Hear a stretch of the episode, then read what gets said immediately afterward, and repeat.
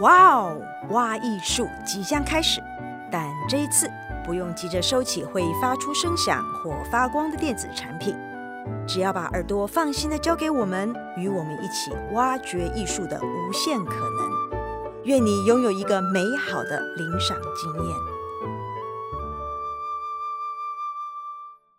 大家好，欢迎来到台中歌剧院 Podcast 挖艺术行过洛金特别专题节目。我是这两集的主持人刘佳瑜。首先在这里跟你介绍一下，我们今天在现场啊，要跟大家聊这个话题的三位朋友。呃，首先为大家介绍的是呃青年导演陈玉典，玉典你好，听众朋友大家好，主持人好。好，玉典虽然非常年轻哦，但其实蛮资深的。好像你在北艺大戏剧系还没有毕业的时候，就已经跟风格社的李明成导演开始合作了，对不对？因为那个时候就是。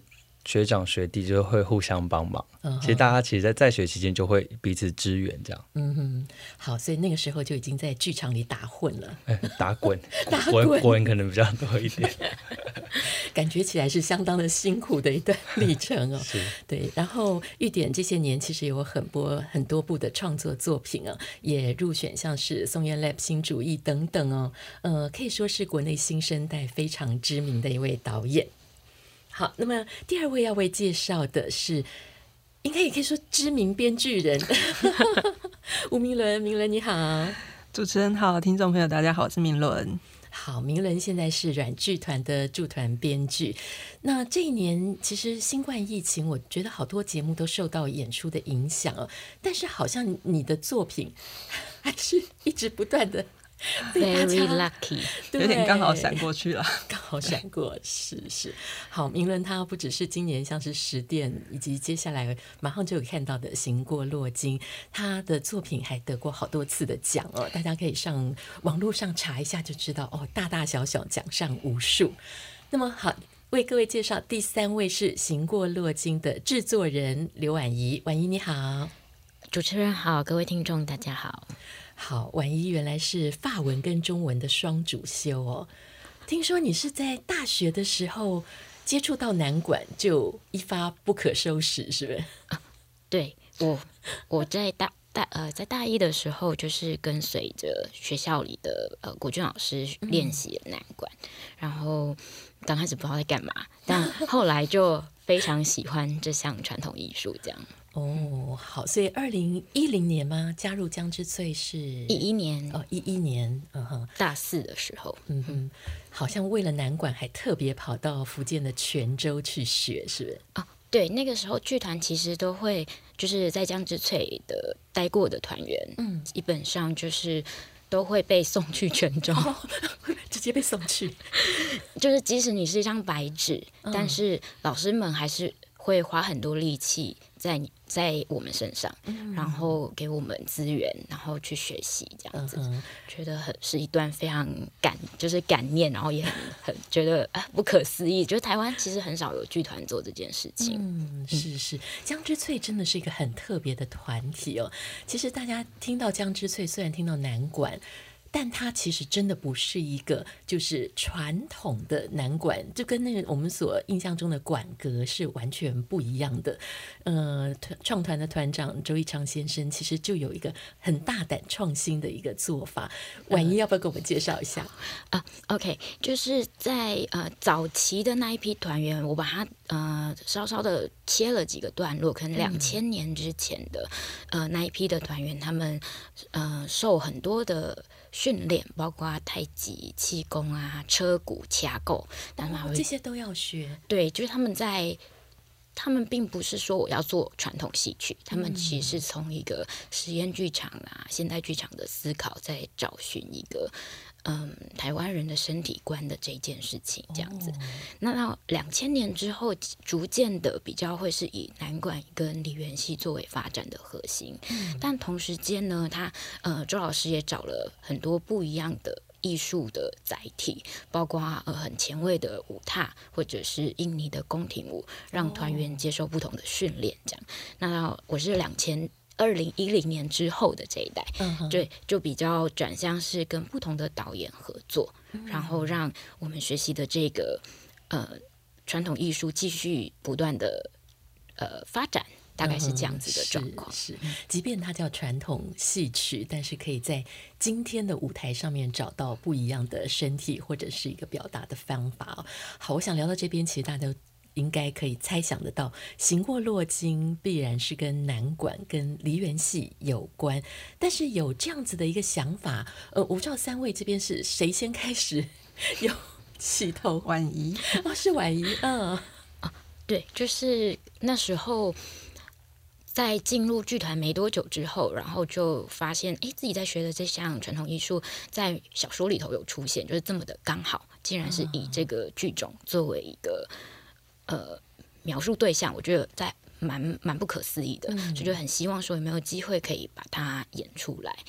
然后，但这件事情就一直搁着，搁到了一六年、一七年，然后想说跟明伦问问看有没有有有。意愿一起来做这档戏，这样，然后就先把文本产生出来了。我们先做了读剧，再到一七年，很感谢松烟新主义给我们一个机会，然后玉典的加入，然后让这出戏慢慢的成型。啊，所以其实有这样的想法，开始到它慢慢长出一个模样。明伦这边可以说是呃一手把这个戏描绘出来，可以这样讲吗？诶，虽然是这样子啊，但是但是那个动机是从婉仪这边发动的，对，就是有他在这边 push，就是呃，他也是一开始就去找了施淑清老师谈版权的问题，谈说哎愿不愿意让我们改编，虽然那个时候八字都还没有一撇，但是施老师 施老师就是不会害怕说哎找这么大的一位文学家，我就是广大广大。对，很标准的龙大这样子。对，那施老师就很大方，就是说，就就诶、欸，版权费一元这样子，啊、就就让我们来演出。对，就是他给我们很自由的创作空间，然后也非常支持我们的演出。嗯嗯，好，所以拿到了这个作品以后，明伦开始。呃，怎么样去把它变成一个从平面的文字变成一个可能在舞台上可以发生的事情呢？对，呃，其实一开始的当然就是先从做功课开始嘛，先把小说读个嗯两三次，然后做很多记号之后，再决定说我们到底哪些东西要留到最后，留到剧本里面。好，那呃，当然因因为呃是婉仪来找我的，所以。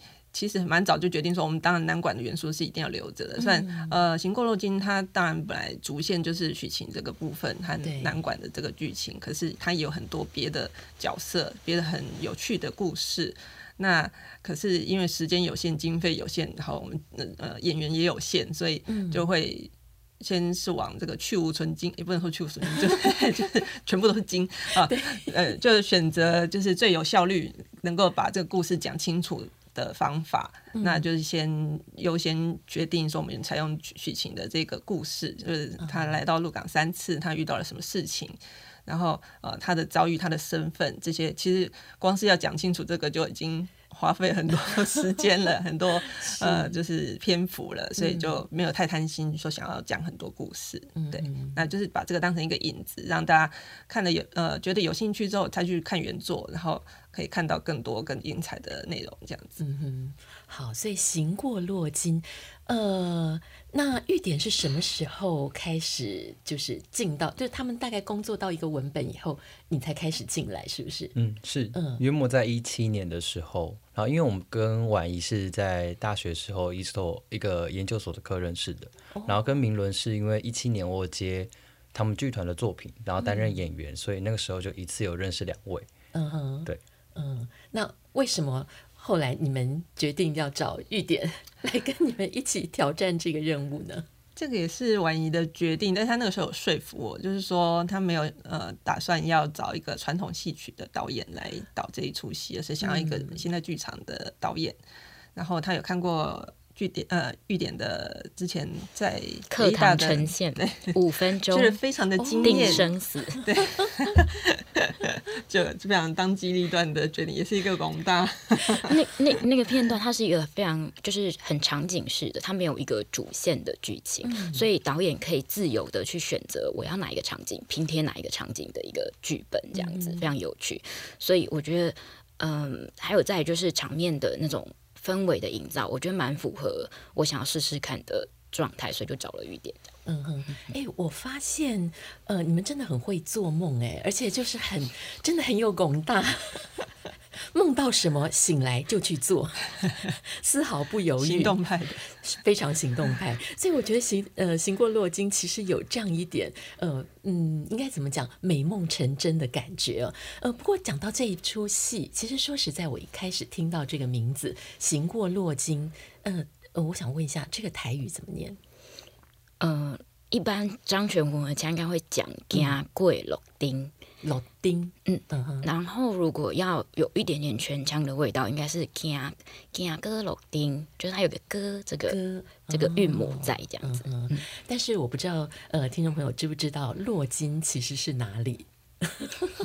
你们原来都知道吗？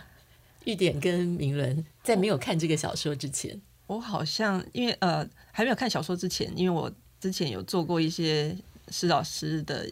相关的研究，哦、所以我就已经先这个踩雷了，嗯、就 是已经先知道了，所以就不太准。是是，因为施老师也是鹿港人，人对对对。哦，所以洛金其实就是鹿港啊。其实现在我查了一下，好像还有洛金国小，对，还有洛金，还有洛金里。嗯，所以呃，好像这个就是一个发生在鹿港那边的一个故事。所以一开始你们两位开始要把呃这几个。呃，应该想是平面的文字故事建立成一个在舞台上面三 D、四 D 的演出方式的时候，你们有要去鹿港做一些什么样子的采集跟了解工作吗？呃，在写剧本的时候，我就已经有先去一趟鹿港了，因为那个时候我住在台中，就是去鹿港还蛮方便的，嗯、然后也有认识鹿港的同事，就是有请他带我去四处绕一下这样子。但是 对，就是他在小说里面提到一些比较重点的景点，先去看过。但是因为他就是鹿港人，他不是这种文史工作者这样子，所以就是可能比较比较观光客行程。哦、对，那呃，真正再去鹿港比较深入的了解是，其实等到剧本写完了，嗯、然后我们已经正式确定说可能要演出了，所以就是整团带着就是剧组，然后、哦、大家一起去、呃。万一导演这样子一起去，然后找了在在地的文史工作者带我们去。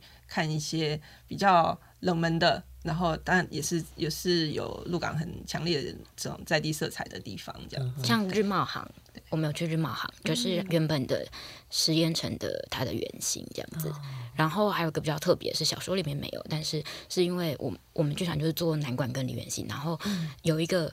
冰果室里面拜着一个郎君爷，哦、然后我们就觉得啊，好特别哦！就以前这里可能有个馆阁，但现在已经没有存在了。嗯、了可是神奇还在那里，这样子。嗯嗯嗯嗯。那玉典呢？你之前对鹿港熟吗？完全不熟，我一直以为是不用转车就可以抵达的地方，就还需要搭个客运这样子。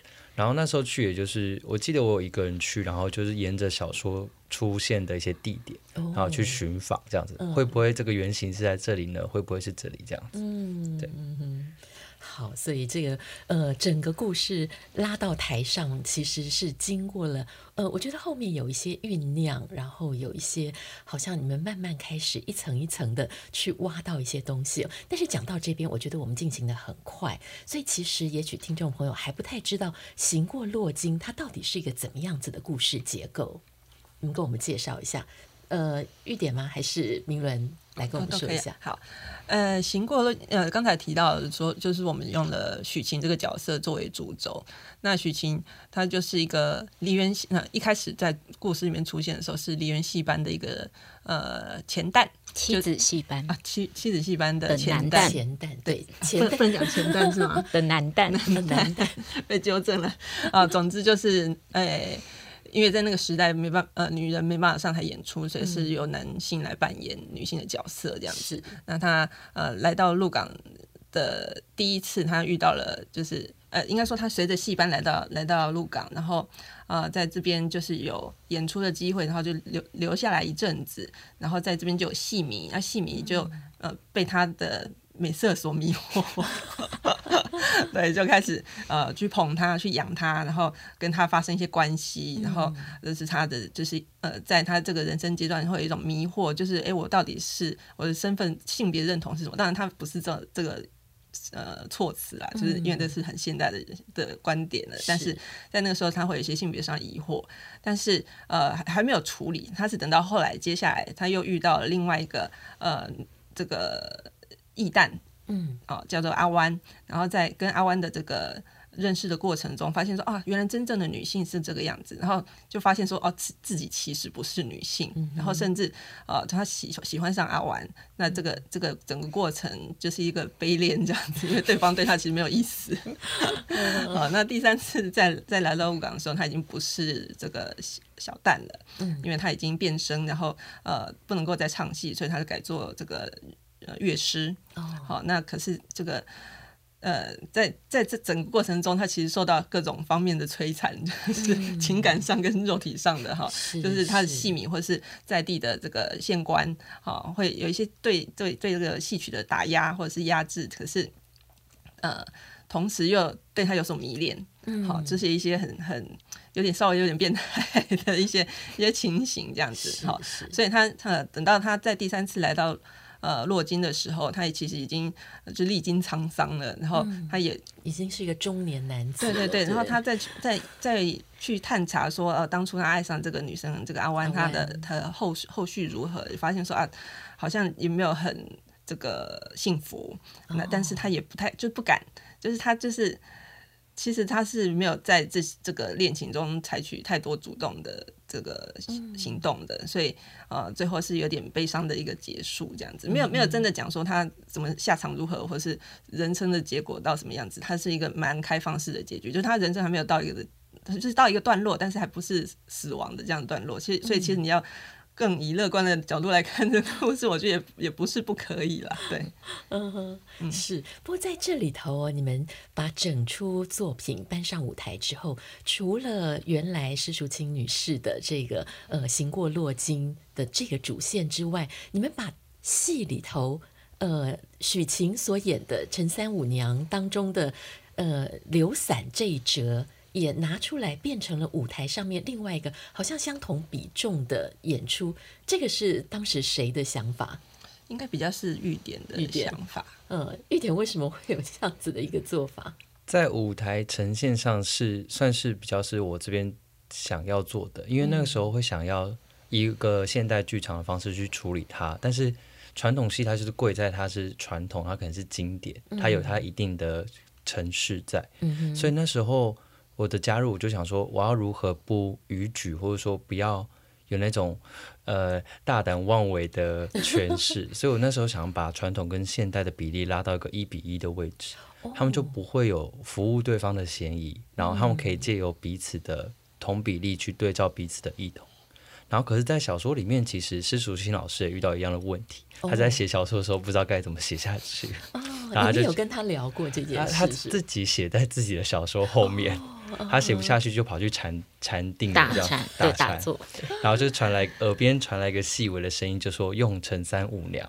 所以我觉得这个玄妙的一个讯息，哦，对，也让我想说，嗯，那我也来用看看好了。所以就在你耳边。对对，所以我想说，嗯，那既然人家这样做，我也不妨来试试这样。嗯哼，不过这里头很有趣哦。呃，玉典用了一个舞台上面过去导演很少用到用到的一个舞台结构方法，要不跟我们大家介绍一下？就是以往大家看戏的时候，就是专注的看向一方嘛，看向一方舞台，就是头往前看就好了。对，然后我们就是一开始还弄得蛮复杂，就是观众是坐在舞台面上，然后左边有一个台，右边有一个台。嗯、然后有时候左边有人，有时候右边有人，有时候同时两边都有人，后面还会传出声音。对，那时候的意图 就是想要让观众去去选择他们看到的哪一个面相，他们观察到的哪一个视角。嗯哼，对。你是那个时候有存了一个什么样子的实验？你有没有测验过？大家其实头比较会往哪一边 转？哦，那时候真的有那个细心的想说安排哪边。什么时候要右边，什么时候要左边，让观众引导观众去选择。因为那个时候会想要诠释，就是可能历史的多个面向、多个角度，而不光只是剧情上的诠释。嗯哼，对，是。我后来发现说，其实它也是一种沉浸式剧场，是，就是你要自己选择你要看哪边，然后同时有很多事情在发生。然后你在做选择的时候，你其实心里面会意识到说，啊，我可能要错过了什么了，这样子。嗯、对，是是，我其实从网络上面有看一下你们之前演出的影片呢，甚至包括有一些观众，我觉得他几乎都是坐在角色的旁边。我一开始还在想说，嗯，他是演员吗？还是他是乐手？哎，看一看都不是。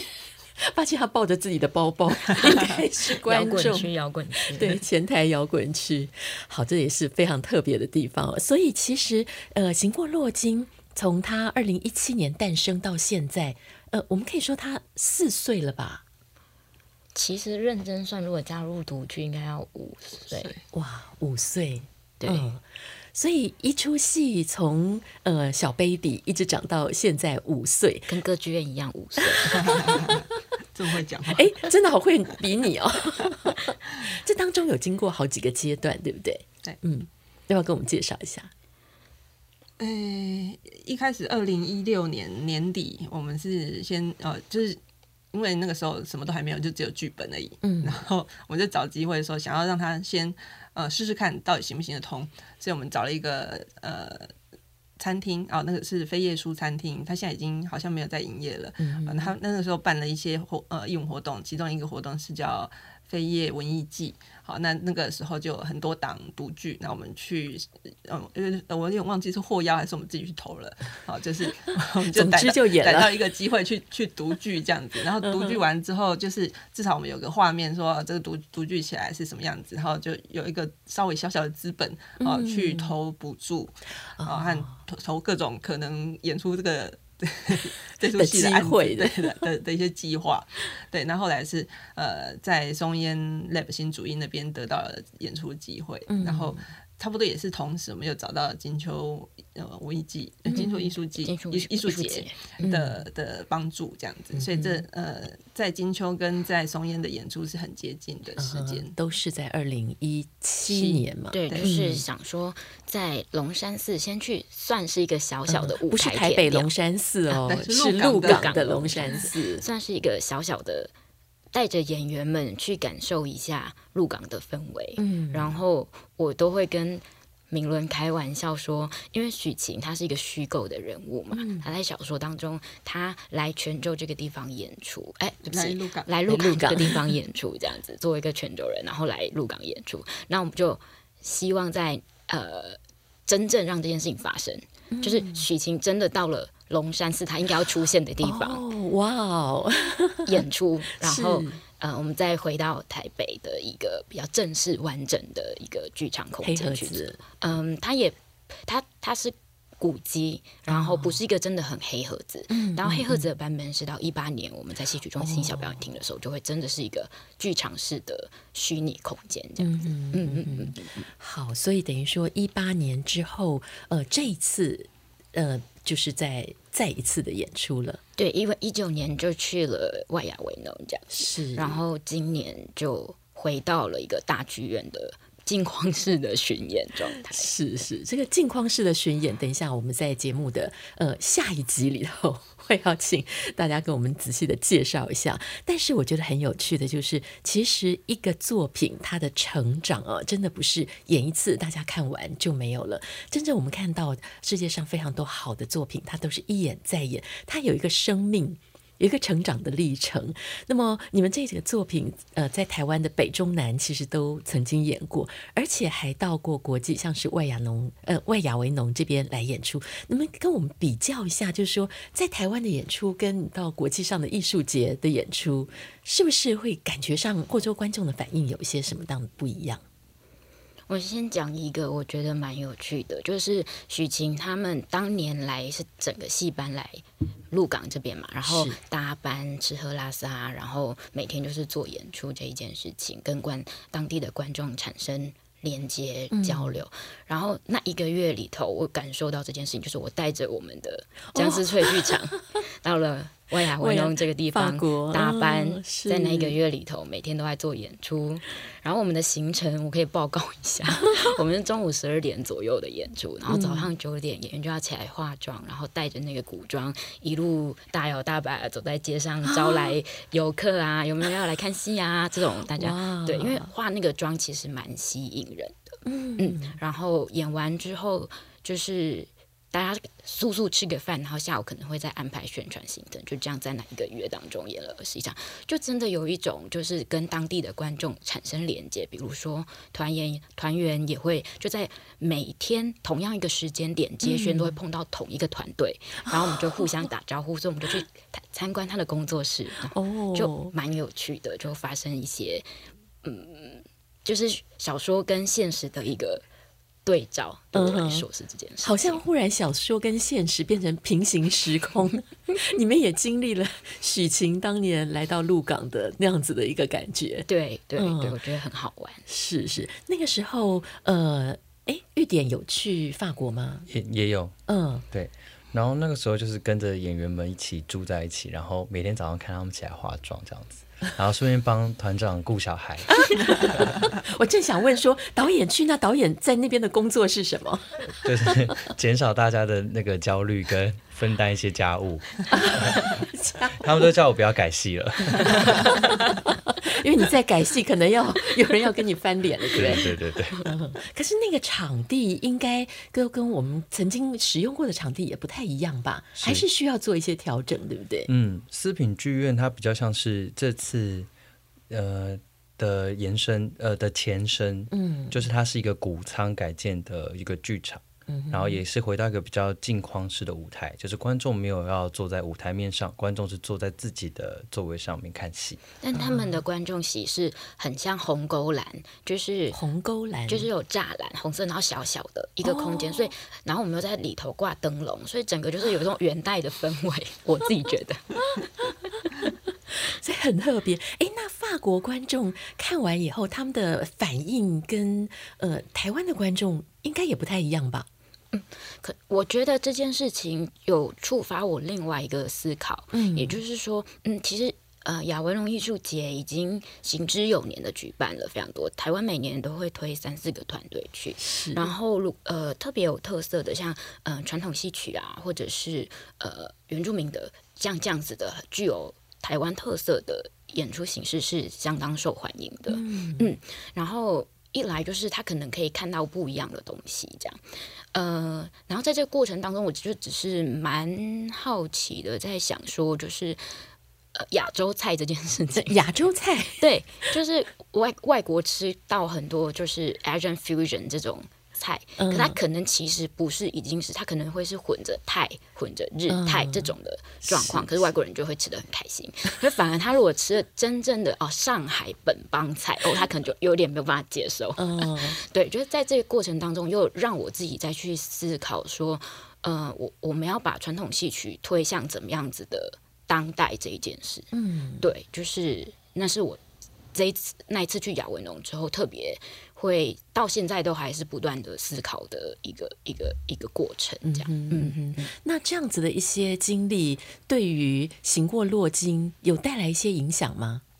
我自己在处理演出的时候，因为一开始接触行呃南管行过落金的时候，那时候就想要越放越多，就是想说我什么都因为。因为大家都在旁边嘛，然后又是在台湾，对，然后大熟人比较好说话，比较好。明伦这边可不可以加一点这个？然后万一我这边可不可以呃放个呃干冰或什么之类的？就会想要一直去让诠释越来越完整，或者说丰富。嗯、是，然后可是到了。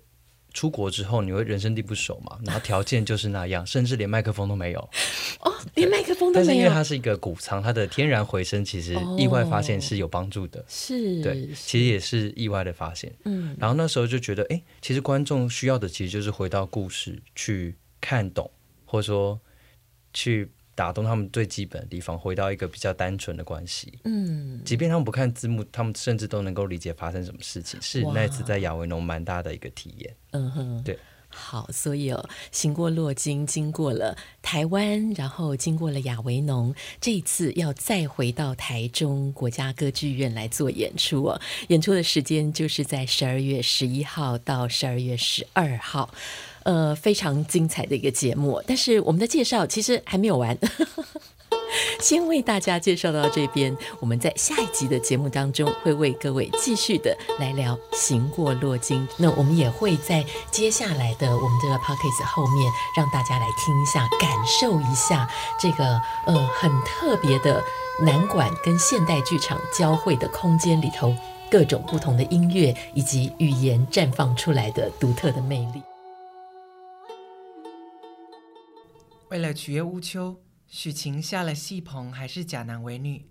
他跟乌秋到市集中行走，乌秋意犹未尽，便带他到如意居向人学习狐媚男人的功夫。那天，许晴刚跨进如意居，便听见一阵女孩嘤嘤啜泣的声音，时断时续，整个人处在床角，两只。被裹得尖尖，像粽子一样的小脚，好像不属于他。花枝，花枝，我一直咧等你来陪我解忧愁呢。慢一挂会好我，酸卡水的。我带你看，已经看真久了。花有什么通好酸的？来，你看。哇，这是啥咪？你分一口气看觅，一等你就挖起来了。分一口气，嗯，分一口气，无啊，想个细嘴，个分一解。啊，你甲我创的？我阁咧想讲，你爱偌久才会发现，哪会遮戆，比草泥搁较戆。来，我嘛来分看觅。你遮咧戆咧，跟落阿风，嘛车子袂挖。看着那一张粉粉嫩嫩的小脸。许晴第一次起了想伸手去摸的冲动。十三岁的阿弯，再怎样也无从想象，和他面对面的会是个扮装的男戏子。姐啊，教我熬草泥。草泥无什么通好耍诶，来，我教你西装打扮。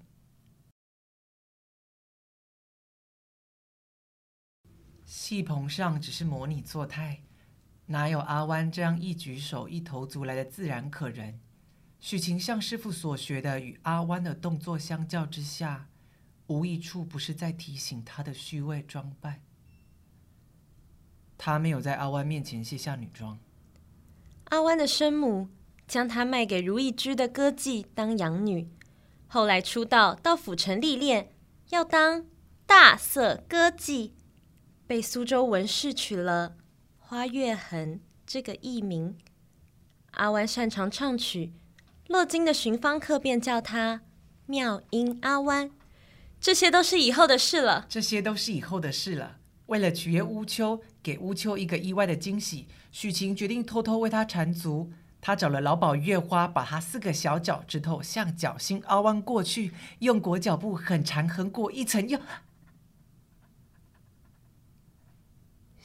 小脚小步花转面，过了脚，一定会使乌秋对他更深怜蜜爱，便忍痛练习走路，只能用身体承欢，除此之外一无所有。只要乌秋一开口，许晴愿意跟他走，和他在洛金厮守。这种想望，一直到这一刻。他与阿弯并肩的站在菱花镜前，他看起来像是一具没有生命的傀儡，花红柳绿被扮成小旦行当的傀儡，煮灭边城的身体。套在桃红色衣并不合身的傀儡。